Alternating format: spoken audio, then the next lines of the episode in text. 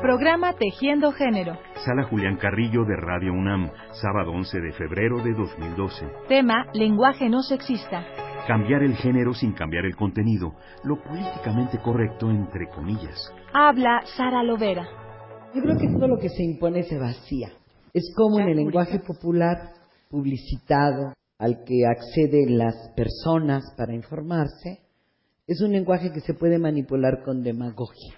Y yo creo que cuando las palabras se vacían o se hace un lenguaje políticamente correcto que no ha sido producto de la evolución de la conciencia de quien habla y, y, empieza a hablar de otro modo, automáticamente se convierte en un discurso demagógico.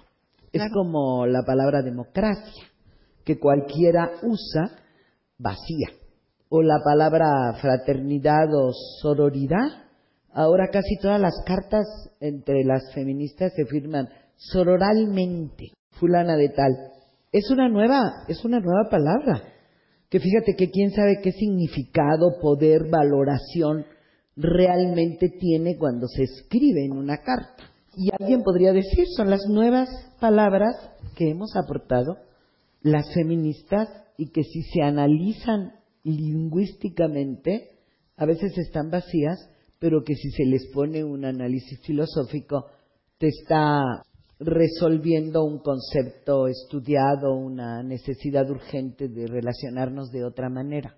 Pero hemos usado a veces de manera automática.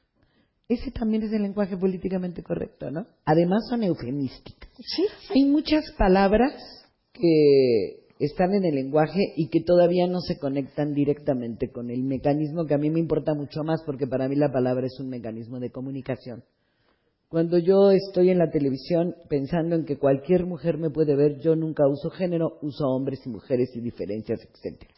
En el caso de la tercera edad, de las trabajadoras sexuales, de las sexoservidoras, de los grupos vulnerables, son puras palabras que políticamente correctas las pusieron las y los políticos para definir sus programas se vuelven eufemismos. Fíjate qué palabra tan maravillosa es ser vieja. Pues sí, vieja o viejo. No de la tercera edad.